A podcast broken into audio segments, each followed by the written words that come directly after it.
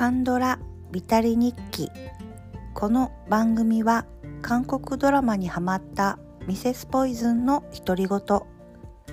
記録のための日記のような番組です。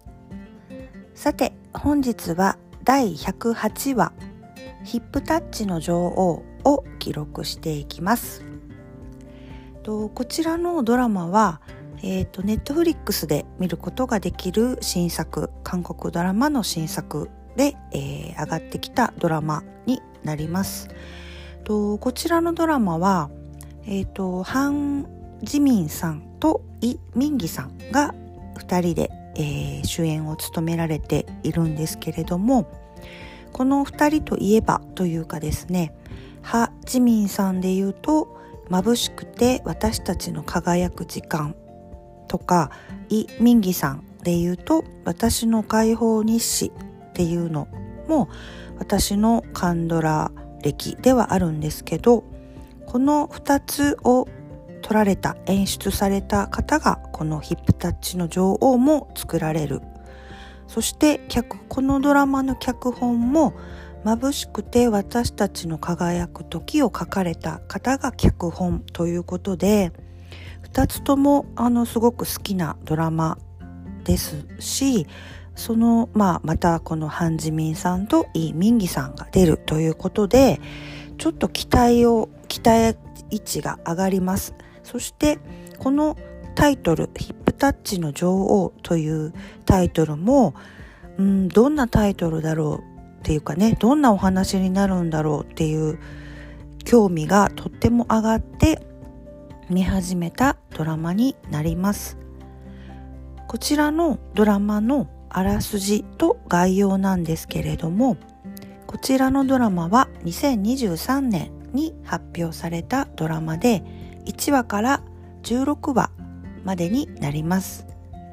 簡単なあらすじを話してみます。犯罪のない小さな町無人を舞台にお尻を触ることで発揮するサイコメトリー超能力で動物や人の過去が見えるようになった獣医イエブンとソウル広域捜査隊復帰のために彼女の能力が必要な熱血刑事ジョンヨル。この2人のコンビが繰り広げるコミック捜査活劇とあります。主な出演者なんですけれどもこの超能力を持った獣医さんイエブンの役をハン・ジミンさんが演じられています。私的カンドラで言うと、えー、眩しくて私たちの輝く時とかもそうですしある春の夜にとか私たちのブルースでもとても印象的なハン・ジミンさんが演じられています。そしてこの熱血刑事のジョンヨルの役をイ・ミンギさんが演じられていました。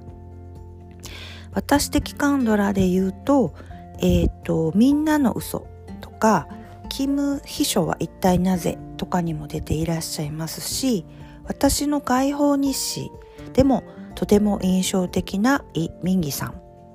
が演じられていましたそしてこの2人とまあ三角関係のような形になる、えー、男性が出てきます。と無人無人のもともと無人の人間というよりはこの無人に現れる、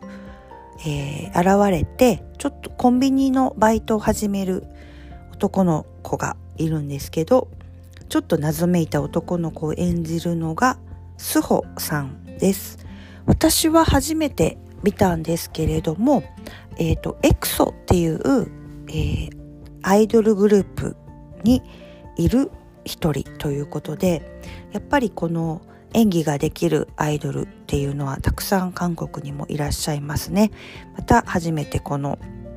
スホさんとこのドラマで出会いました他にもとってもうまい役者さんがたくさん出ているんですけれどもこのイエブンハン・ジミンさんのイエブンの友達というかもう親友ですねのオッキっていう、えーと、本当に姉御肌の、えー、女の女性を演じているのがチュ・ミンギョンさんです。と私的カンドラで言うと,、えーと、ある春の夜にハン・ジミンさんと同じドラマですね「ある春の夜に」とかよくおごってくれる綺麗なお姉さんにも出ていらっしゃいます。そしてこのイエブンの、えーと、おじいちゃんもともと10位だったんですけどもう年を取られて今、えー、このイエブンが後を継いでいるんですけれども10位であり、えーと、イエブンのおじいちゃんである役をヤン・ヤン・ジェソンさんが演じられていました。とこちらは私的カンドラで言うと眩しくて私たちの輝く時とか私の解放日誌とか、えー、キング・ザ・ランドにも出ていらっしゃるんですねただいま、えー、キング・ザ・ランドを視聴しているところなんですけれどもえっとまさしくこの演出とか脚本のドラあの演出とか脚本されてた方のドラマに出ていたヤン・ジェソンさんが出ていらっしゃったりイエブンのおばさんにあたるあの役お母さんはちょっと早くに亡くなってしまうんですね。その、えーと、お姉さんかな？妹になるのかな？おばさんの役を、えー、おばさんの役のヒョノクという役があるんですけどそれをパク・ソンヨンさんが演じられていましたえっと私的で言うと私たちのブルースとかグリッチにも出ていらっしゃいましたね。とそして、えー、警察の班長みたいな役かな？チーム長みたいな役で、えーと、ジョン・ムクさんという役があるんですけどその役をキム・ヒウォンさんがされていました。キム・ヒウォンさんといえばもう、えっ、ー、と先日見たばかりのあのとても良かったムービングにも出ていらっしゃいましたし未線でも印象的ですねあとスマホを落としただけなのににも出ていらっしゃいましたでこのドラマの中でこのあのパロディまあこのドラマ自体がちょっとコミック捜査活劇というあらすじの通りちょっとコミック部分というかパロディ部分が結構こう笑えるところなんですけどこのパク・ソンヨンさんとキム・ヒョンさんが30年前は恋人だったっていう設定からえっとなんと韓国ドラマの2521のパロディをこの劇中でされるんですけどそこがあの笑いどころではありました。とってもいい味出ている2人が、えー、このおばさんと警察のチーム長班長を演じられています。他にも若手刑事で、えーと、親友のオッキーの弟にもあたるトッキという役を、えー、チョ・ミングクさんが演じられていました彼も私の解放日誌に出ていらっしゃいますそして、えーと他にも中に国会議員が出てくるんですけど国会議員の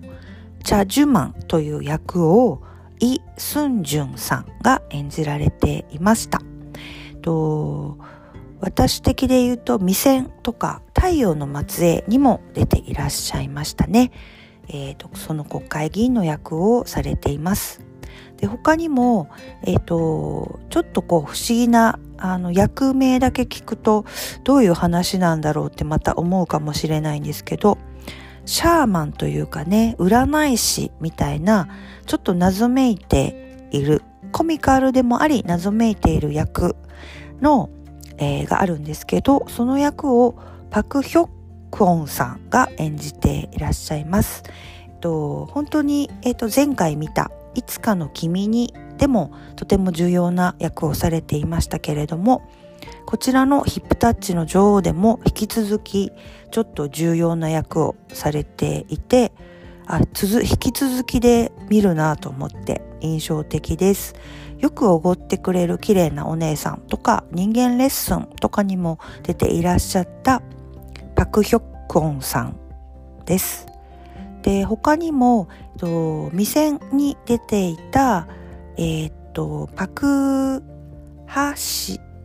パク・ハシクさんかな？パク・ノシクさんかな？が、えっと、農場のオーナーで一応別のあのイェブンと同じようなタイミングで超能力をちょっと手に入れるというかね力を持つという役なんですけどをパク・ノシクさんが演じられていましたし、えっと、あともう一人、えっと、記録しておきたい役であのこの親友のオッキーっていう姉子のあの役があるんですけどこの役の、まあ、おっきチームというかねおっき隊というかちょっと若い頃おっきはこうブイブイ言わせてたんですけど大人になってもその結束というか絆は変わらず、まあ、ちょっとやんちゃなあのえっ、ー、と女チームみたいなところでねあのいろいろ活動をするんですけどその中の一人のえっ、ー、と一人が、あの、えっ、と、活動できないということで、あの、代わりに出てきている、えっ、と、男の人がいるんですけど、その、だから、置き体の一員の男の人っていうのがいるんですけど、それをキム・ミョン、ヨンミョンさんという役者さんが演じられていました。またこの置き体の、えーと、エピソードとか、このおっきオンニとこの、えっ、と、男の人の、あの、え、ー、と、エピソードというかね、お話っていうのがちょっと笑いどころになっているドラマとなります。そして、え、ー、と、驚くべきことに、本当のラストのちょびっとだけなんですけど、特別出演で、えー、イ・ジョンウンさんが出ていらっしゃってびっくりしました。と私たちのブルースとか眩しくてにももちろん出ていらっしゃるのでその、えーと、関連で友情出演という形じゃないかとは思うんですけども「えーと、海町ちゃちゃちゃ」とか、えー「椿の花咲く頃」とか「パラサイト」とか「未成年裁判」とかとても私の好きなドラマとかあのもうとっても人気のあるドラマに出ている大御所のイ・ジョンウンさんが出ていらっしゃったりするとても豪華なドラマになっていました。ドラマの、えー、感想なんですけれども、うーん、これはちょっと期待しすぎたかなっていう、えー、気持ちがとっても大きかったです。あのー、まあ、眩しくてとかね、私の解放日誌というドラマと、あの、系統は違うんだろうなっていうふうには思いました。全く同じようなドラマを望んでいたわけではなかったんですけどでもあのお話かな脚本とかかなストーリーとかもちょっと全然ハマらなかったですね。であとコメディ部分っていうのも結構面白いところはあるんですけど、まあ、さっき言った、えっと、パク・ソンヨンさんがキム・テリ。になってキム・ヒヨンさんがナム・ジョヒョクになって2521っていうパロディをするんですね。その名シーンをパロディにして30年前恋人同士だったっていうところを表すのにそのパロディをするんですけどあの確かにそこは2521を見てる大好きな私にとってはとても笑っちゃったというかねすごい好きだなと思ったエピソードというかシーンというか演出だったんですけども、ちょっとそれもまあまあしつこくやるんですよね。まあ、もうちょっとあのそこはちょっとだけパロディってやっぱちょっとやるから面白いんですけどまあまあ引っ張るなっていうところもありました。であのそれで言うとあの前からまあ思っていたことではあるんですけど韓国ドラマとか映画って割とあのパロディとかをあのやりますよね。あのとかあと俳優さんの実名というか名前とかをあの出してあのまあ笑いを取るというかねそういうようなあの演出ってとっても多いなと思うんですけどまあこの、えっと、ヒップタッチの女王で言うと2521のパロディがあったりと有名なところでは「愛の不時着」とかでもねあのパロディ出てきますよね。あのそういうところだったりとかあとあの例えば「トッケビ」のコンユさんとかがね2人でこう出てくるシーンとかを違うドラマがパロディにしたりとか例えば男前の代名詞というかそういうようなあのやり取りの中であのウォンビンとかねあのどういう人が好きなのってなって、えっと、私はコンユが好きとかそういう俳優さんの名前とかも平気でバンバン出てきますよね。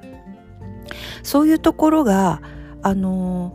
垣根を越えてるというか日本ではあんまりそういうパロディとかはないなと思ってきっとそのまあ権利関係なのか同じ会社じゃないとか同じ事務所じゃないとかなんかそういうようなこともあるかもしれないんですけど日本だとそういうの割と少ないんですよね。でも韓国ドラマとか映画って結構そういうのがあってあのそういうのはやっぱりこう見てる人たちからすると面白いというかね一気にこう親近感が湧くというかそういうようないい演出だなと思ってあのドラマとか映画を見ているんですけどこのヒップタッチの女王というのは本当にそういうパロディというのがあの多かった気がしますでそこがちょっとまあ笑いどころコミカル部分にはなっているんですけどとあの先ほどのあの、えっと、出演者のところでも触れたんですけどそのオッキというね親友のその鬼隊みたいなのがいるんですよね。こうヤンキーでちょっとあのリーダー的なオッキーを囲うグループたちがいてあの鬼の言うことは絶対でこうみんな協力してあのいろいろ使命を果たすというところもちょっと面白い部分ではありました。そしてちょっと新鮮だったのは、えっと、ハン・ジミンさんが私的で言うとあの今まで見たドラマのイメージで言うと本当にまあ美しい女優さんで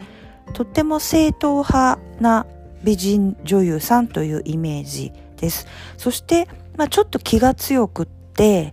あの芯が通っているというかねそういう役が多かったですね私がたまたま見てきたドラマとか映画っていうのが。でもこのドラマでは本当にあの今回可愛いというかちょっとコメディエンヌというかそういう役をのハン・ジミンさんをあの初めて見たのでちょっと新たな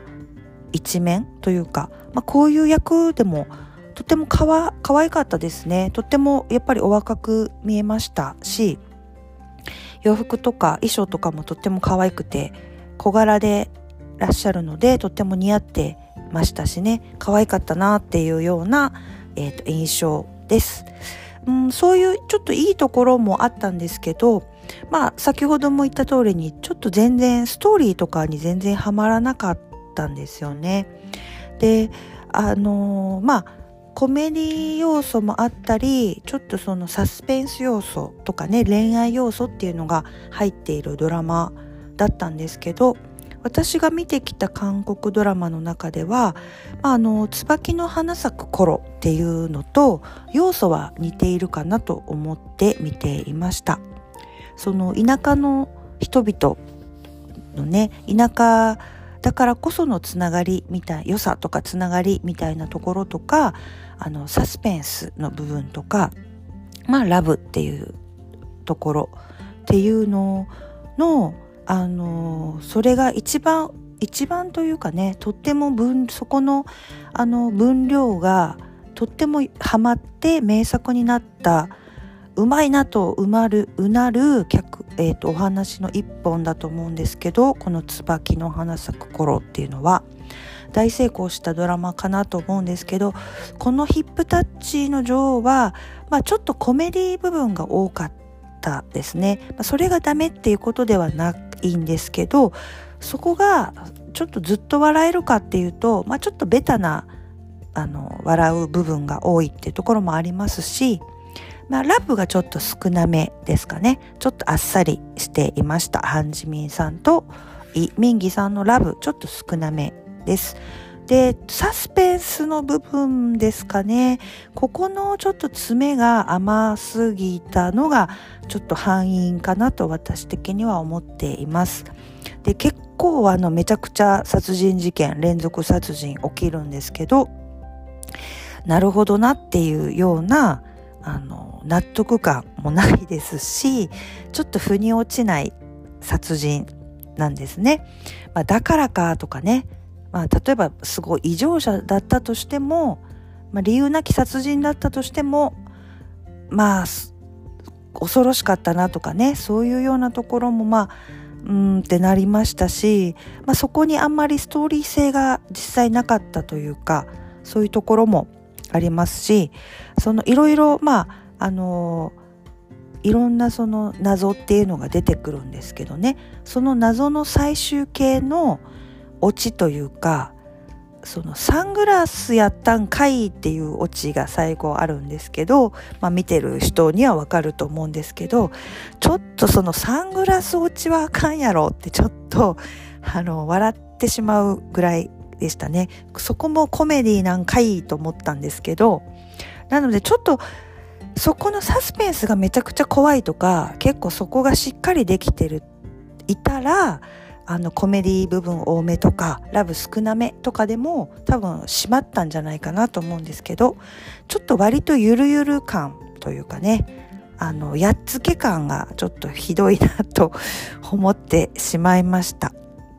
そして、まあ、えっと、出演の時にも言いましたけれど、特別出演、友情出演のイ・ジョンウンさんが出ている、本当のラストラスト回の時は、あの、刑務所のルールブックのパロディなのかなって思うようなエピソードが出てくるんですけど、そこもちょっと無理やりというか、あんまりストーリーが急に飛んでしまって、急に刑務所ってどういうことやねんってちょっとなりましたね。あんまり、なんか本当にやっつけ感がすごすぎて、うーんっていう感じでしたね。で、やっぱりなのでちょっとハマってなかったっていう部分もあって、1話から16話まで一応きっちり見たんですね。途中下車はせずに見たんですけど、かなり見るのに時間がかかりました。なのでちょっと16話まではちょっと長いかなって思いましたね。12話ぐらいにしてちょっとギュッとしたらちょっとマシだったのかなっていうふうにも思いましたが、えっと、やっぱりとにかくこういうあのいろんな要素も入れつつあのいいドラマだったなっていう脚本ってやっぱり難しいんだなっていうふうに改めて思いました。あのでもだんだんあのカンドラ見ていくとですね主演のお二人とかがいいとかかっこいいとか美しいとかっていう楽しさよりもだんだんあの脇に出ている人たちがそのたくさん出てくれていたりとかね活躍してくれてたりするととっても嬉しくなるっていうような心境になってきているんですけど、まあ、今回で言うと、ムービングとかでも、えっ、ー、と、直近見たキム・ヒヨンさんがまた活躍してたり、えっ、と、いつかの君にとかに出ていたパク・ヒョックオンさんとかが、また今回も、あの、キーポイントになる役で出ていたりとか、そういう方々が、えっ、と、活躍してくれているとなんだか嬉しくなります。このドラマではとってもこの、えーと、親友のオッキですねチュ・ミョンギョンさんと,、えーと、オッキ隊の一員のキム・ヨンミョンさんのコンビもとっても、あのー、素敵なあのエピソード素敵な演技でしたので、あの、この人たちがまた違うドラマであの見れたらいいなっていうふうに思ったドラマになりました。えっ、ー、と今回は韓国ドラマヒップタッチの女王を記録いたしました。